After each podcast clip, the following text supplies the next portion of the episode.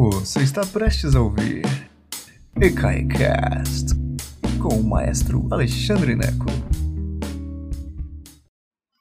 Boa tarde, senhoras e senhores. Que prazer imenso estar aqui com vocês hoje, numa terça-feira.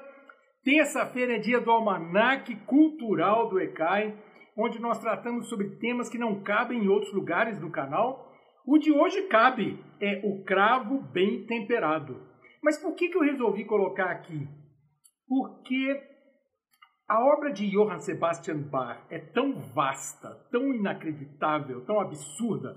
Eu, modestamente, modéstia à parte, considero Johann Sebastian Bach o maior compositor que já existiu, um divisor de águas inacreditável. E então eu resolvi desmembrar a obra do Bach, em vez de fazer uma palestra única com os grandes nomes. Nós temos uma série aqui no canal que chama Grandes Nomes. Dá uma olhadinha lá, tem gente de tudo que é, tudo que é lugar, de tudo que é jeito. Mas aqui no, no, no Almanac eu resolvi tratar de cada aspecto da obra do Johann Sebastian Bach numa palestra diferente. Porque não dá para analisar a obra dele numa palestra nem em 10, nem em 100. É inacreditável. Hoje eu vou falar então sobre o cravo bem temperado, mas antes disso eu gostaria de lembrar a todos vocês que este canal é gratuito, porque muitos de vocês vão até ecai.com.br e contribuem com o que podem, cinco reais, dez reais, tem gente que contribui com mais, graças a Deus. Mas por que isso? Para manter esse canal gratuito, é, nós já temos mais de 300 vídeos aqui. Tem muita gente trabalhando nesse canal. É muito importante que você ajude, se você quiser continuar assistindo, que a programação continue existindo. E é só ir lá em ecai.com.br e você vai, vai, você pode doar do jeito que você quiser. Cartão de crédito, PayPal, tem um, um site que chama Catarse, tem boleto, depósito em conta bancária. É só você entrar em contato com a gente no ecai.com.br. Clica lá em apoiar o Ecai, tá bom? Muito obrigado a todos que estão apoiando. Sem vocês eu não conseguiria fazer tudo isso. Ok? Então vamos lá. O cravo bem temperado. Rapidamente o background do Johann Sebastian Bach. É, tem duas palestras que você pode assistir nesse canal que, que te ajudam a entender um pouco do universo de Johann Sebastian Bach. É, primeiro é uma palestra na, no curso de História da Música, que a gente fala sobre o período barroco.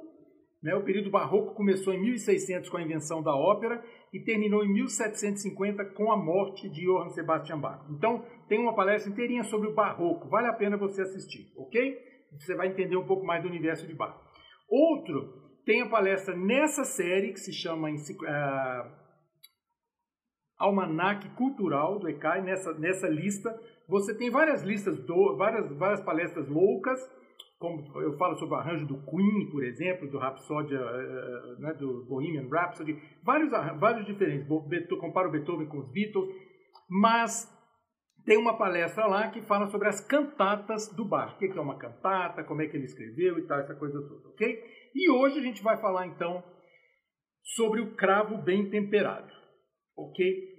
E por que, que é o cravo bem temperado? Ele é temperado com o que, meninos e meninas? Azeite e orégano? O que, que é esse negócio de temperado? Né? Bom, vamos começar então do, do começo.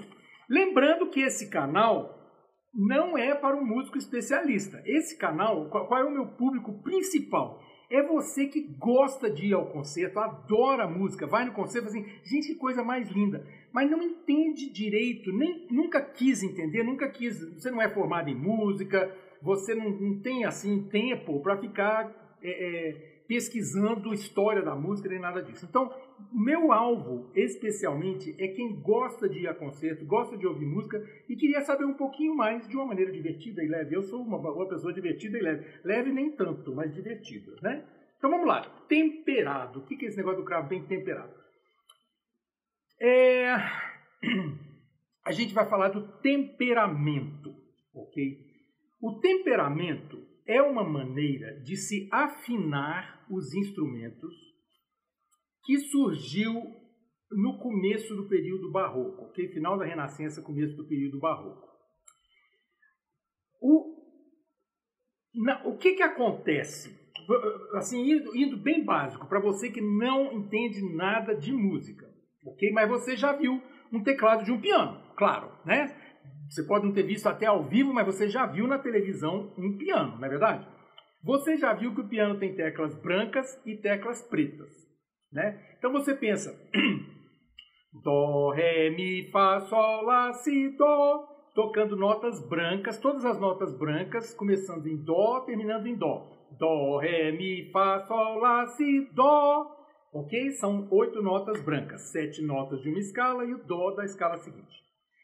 Vamos resumir isso aqui. Pensa só no Dó e no Ré. Dó, Ré, duas notas brancas. Dó, Ré. Entre o Dó e o Ré tem uma nota preta, ok? Como se chama essa nota preta? É a pergunta de um milhão de dólares. Dó, Ré. No meio do Dó e do Ré tem uma nota preta. Como é que se chama essa nota preta? Dó sustenido. É o Dó sustenido. Ou Ré bemol. É a mesma nota, certo? Mais ou menos. No, na afinação temperada, no temperamento, o Dó sustenido e o Ré bemol são a mesma nota, só na afinação temperada ok? Se você pegar um violino, o violino não é um instrumento temperado. O Dó sustenido não é a mesma nota do Ré bemol, ok? Se você perguntar para um violinista se ele prefere tocar na escala de Dó sustenido ou de Ré bemol, provavelmente ele vai dizer que prefere tocar em Ré bemol do que Dó sustenido.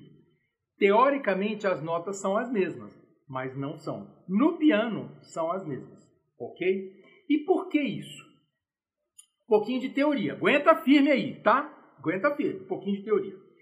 Entre o Dó e o Dó sustenido, tem cinco comas. O que é um coma, meu Deus do céu? Um coma no masculino. O que é um coma? É uma divisão que nós, da música ocidental, nós dividimos entre o Dó e o Dó sustenido. Tem cinco comas, ok? Entre o Ré e o Ré bemol, teoricamente é a nota preta, também tem cinco comas, ok? Só que entre o Dó e o Ré, você vai dizer assim, dó, entre o Dó e o Ré vai ter então 10 comas, correto? Não, são nove comas, ok? Uai, mas como assim? Se é, se é cinco comas do Dó para o Dó sustenido e cinco comas do Ré voltando para o Ré bemol, como é que pode ser nove? É, este é o problema, é o temperamento. Você engole um coma e você ajusta isso em todas as notas do piano. Isso só é possível porque o instrumento de teclado você tem que afinar de algum jeito para tocar em vários tons diferentes, ok? O violino, você já reparou que você, o violino não tem traste. Traste é igual, uh, pensa no violão, por exemplo. O violão, no braço do violão você tem trastes, que são aqueles ferrinhos assim que dividem as notas. No violino não. O sujeito para tocar violino, violoncelo, viola, contrabaixo, ele ouve a nota, ele tem que ser, ele tem que ter um ouvido muito bom, porque ele tem que saber exatamente aonde é o dó, aonde é o dó sustenido e tal, essa coisa toda, ok? O temperamento, por exemplo, no violino eu posso fazer um glissando. O que é um glissando? Dó, ó, no piano eu faço dó, ré, ok? Dó, ré, mi, fá, etc. Então, dó, ré. No violino eu posso fazer dó,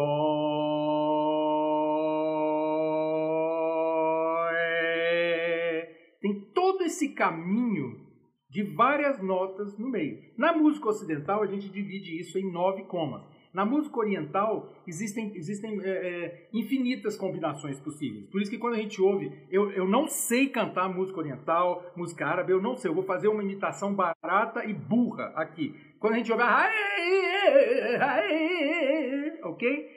A gente faz, nossa, que exótico. Porque ele não está cantando na afinação ocidental. Ok? Alexandre, ok, cadê o cravo bem temperado? O cravo bem temperado veio mostrar que a afinação temperada funcionava. Que você podia escrever para várias tonalidades no mesmo instrumento. Ok?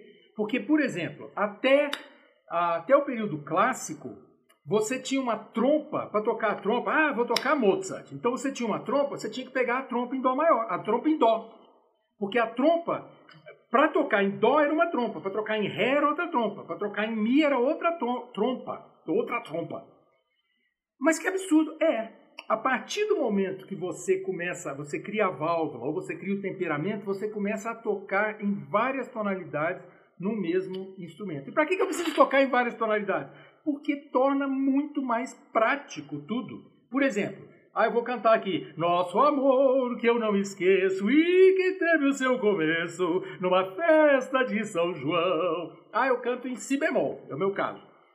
Essa música. Aí eu, um dia eu tô lá, eu, eu chego no bar para cantar esse negócio, só que eu tô dodói. Falo assim, e ó, violão, não vou cantar em, dó bemol, em, em, si bemol, hoje eu quero em lá bemol, quero abaixo. Então, em vez de nosso amor, eu faço aqui, nosso amor que eu não esqueço e que teve o seu começo numa festa de São João. Ou então vem outro cantor, que é um cantor grave, baixo, ele canta assim, nosso amor que eu não esqueço e que teve o seu começo. É a mesma música, mas eu preciso tocar em tonalidades diferentes. Quem é do, da música popular faz isso com o pé nas costas. Nós, da música erudita, às vezes é, temos dificuldade em fazer a transposição.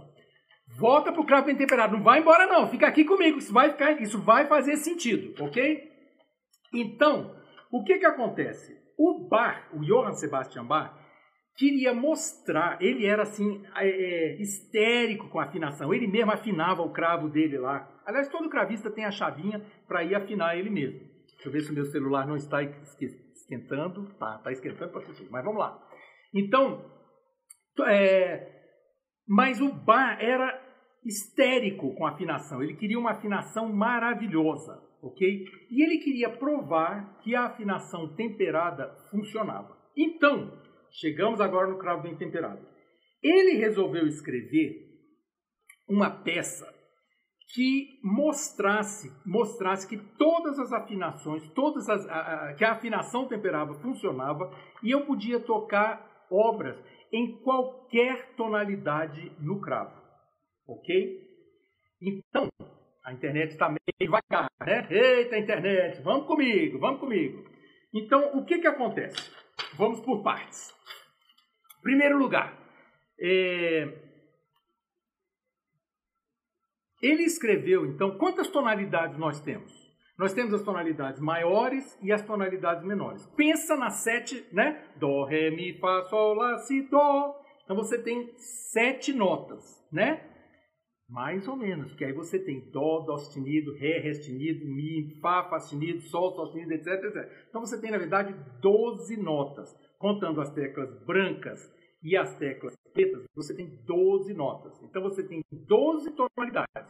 Dó maior, Dó sustenido maior, Ré maior, Ré sustenido maior, Mi maior, Fá maior, Fá sustenido maior, etc, etc. Até 12 tonalidades. E aí você tem as tonalidades menores. Dó menor, Dó sustenido menor, Ré menor, Ré sustenido menor, Mi menor, Fá menor, etc. Eu não vou dar uma aula sobre isso agora, porque senão a gente ia ficar aqui até o final dos tempos. Mas ah, o cravo bem temperado, eu estou falando devagar porque a internet está me dando um baile. O cravo bem temperado, ele contempla peças em todas as tonalidades maiores e menores. Então, o que, que acontece? Então, o que, que acontece? Você tem 24 peças para cobrir todas as tonalidades. São 12 maiores e 12 menores.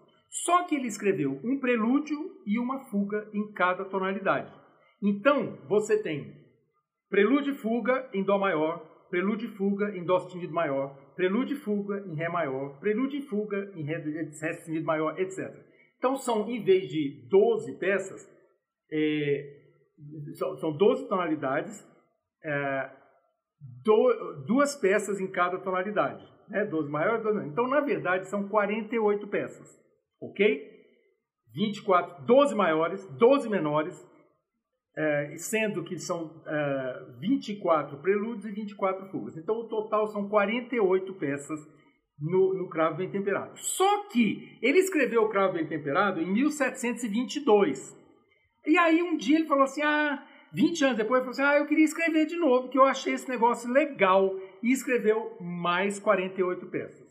Então, a, o Cravo Bem Temperado, livros 1 e 2, são 96 peças, ok? Em todas as tonalidades possíveis. 48 prelúdios, 48 fugas. Eu separei o Cravo Bem Temperado completo para você lá no Spotify. Ok? Vai lá ouvir depois. Eu, para mim, são quase quatro horas de música. Não dá para você ouvir numa sentada só. É música de engarrafamento para mim. Quando eu vou, eu pego a EPTG aqui no Distrito Federal, tem uma estrada grande que chama Estrada Parque Taguatinga, EPTG, que eu pego todo dia quando não tem quarentena para ir para o trabalho, para ir para cá e voltar para casa. Leva meia hora, 40 minutos para chegar em casa. Eu boto o cravo bem temperado. A minha cabeça vai esfriando, esfriando, não tem problema em engarrafamento, ok? Então, é, dá uma ouvida lá para você ver que absurdo é essa peça. Porque aí começa a nossa, a nossa brincadeira. O nome do cravo bem temperado em alemão é Das Wohltemperierte Klavier. Das Wohltemperierte Klavier, ok? O cravo bem temperado. Detalhe, vamos destrinchar esse título aqui. É, bem temperado, a gente já falou o que, que é. É o cravo com o que usa o temperamento como afinação, ok? Clavier com K, que na época do Bar escrevia com C, hoje em dia o alemão é com K. Se você for na, na, na enciclopédia, se for na, na, na internet e escrever clavier, tradução, vai dizer o seguinte: piano.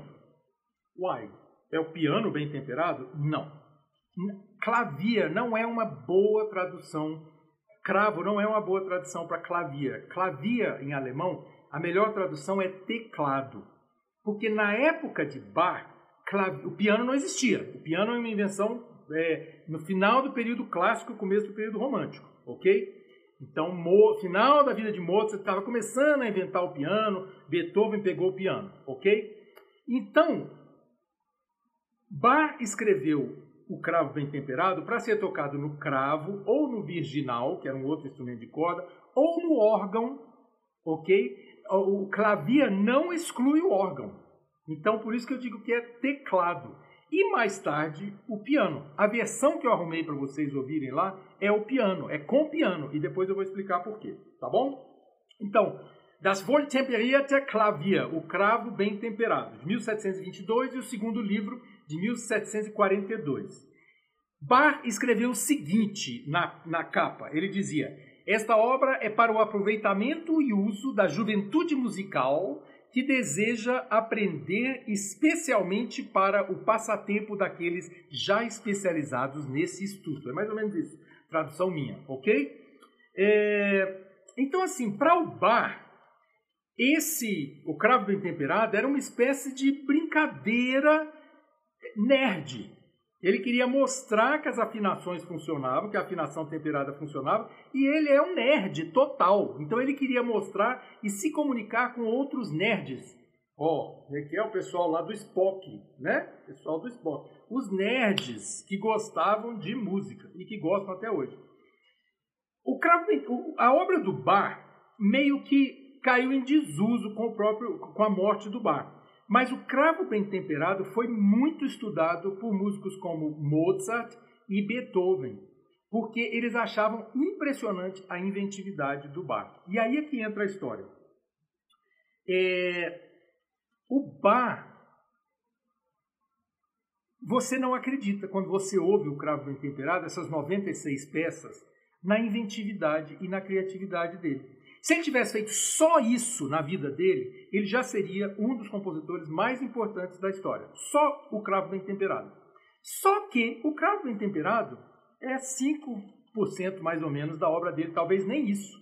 É ridículo, é absurdo, a inventividade dele é absurda. Você vai ver que cada movimento desses 96 tem uma melodia completamente diferente da outra, um caráter completamente diferente do outro, e é tudo lindo, é tudo profundo, é tudo sofisticado. Não tem um movimento que você diga, ah, esse aqui é peba. This movement is peba. Não, tudo, é tudo impressionante. Você, eu ouço o Cravo bem temperado. Quanto mais eu ouço, mais impressionado eu fico com a inventividade desse sujeito. É um absurdo. Bar é um absurdo, ok? É, Alguém, alguém de, da área da, da uh, uh, antes, antes de, eu, de eu terminar aqui, peraí, duas coisas. Eu falei sobre prelúdio e fuga, ok? O binômio, olha que chique, o binômio prelúdio e fuga ficou muito famoso na história da música, muito, ok? Então, assim, vários compositores escreveram prelúdios seguidos de fuga, ok? Isso é uma moda, ok? O prelúdio não tem uma forma pré-determinada, ele pode ser qualquer coisa. A fuga, ela tem uma forma específica que você pode ir na enciclopédia musical ECAI e ver lá o que é uma fuga. Eu não vou explicar aqui porque senão demora demais. Mas uma fuga é um, um, uma forma composicional extremamente sofisticada que fez um sucesso lascado no período barroco e Bach é, a gente chama de o rei da fuga. É impressionante. Você já montou aquele cubo mágico? Lembra aquele cubo mágico? Meu irmão monta em 10 segundos. Eu nunca na vida consegui montar. Uma fuga é como se fosse um cubo mágico. É aquela coisa meio esquisita, meio assim, meu Deus, para que isso? E para que isso? Para que o cravo bem temperado? Para que montar o cubo mágico? Porque sim, em arte a gente não pergunta por quê, a gente só diz por que não, não é verdade? Então, primeiro isso, prelúdio e fuga. Segundo, uma das, das, uh, das consequências de Bach ter escrito o cravo bem temperado é que você podia, a partir daquele, daquele exercício que Bach fez, você podia imaginar músicas modulando para tonalidades distantes. Meu Deus, não entendi nada. Calma. Cada tonalidade, Dó maior, Ré maior, Fá maior, etc., ok? É baseado numa escala. A música do período romântico, por exemplo, ela modula. Modular significa mudar de tom. Ela muda de tom para tons muito distantes. Ela começa em Dó maior, de repente ela vai para Fá sustenido maior, ela vai para Lá menor, ela muda do nada, ok? Isso é possível por causa do temperamento, porque qualquer tonalidade funciona no instrumento. Isso eu sei que parece uma conversa muito assim distante e etérea, mas não é não, gente. Não é não. O período clássico, por exemplo, não modula. O período clássico adoro. Vamos começar em Fá maior, terminar em Fá maior, não me encha a paciência que é isso aqui. O barroco gosta de modular um pouquinho, o romântico modula sem parar sem parar. Quem toca Liszt, Franz Liszt, o pianista, fica quase doido, porque não sabe em qual tonalidade que a gente está. Ok? Wagner fazia isso sem parar, mudava a tonalidade e deixava todo mundo de cabelo em pé. Ok?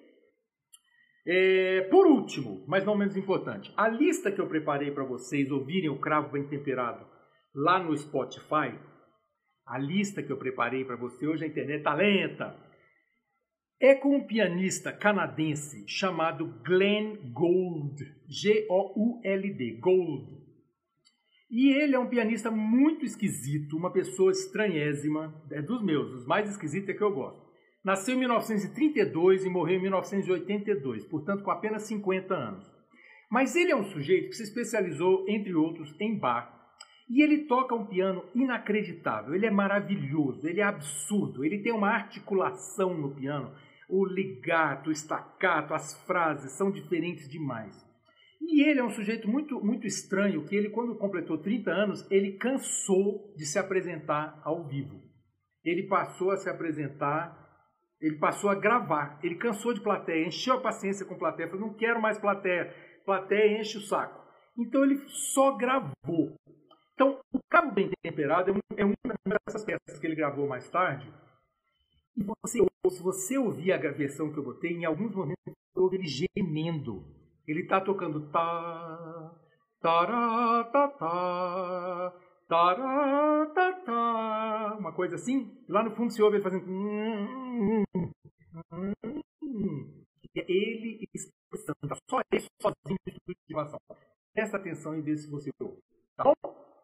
Gente, muito obrigado pela presença. O cravo bem temperado. Não deixem de assistir a palestra sobre, sobre as cantatas de bar e sobre o barroco para você poder entender mais. E vai na enciclopédia musical ECAI e vê o que é fuga, tá bom? Foi um prazer imenso ter estado com você essa tarde.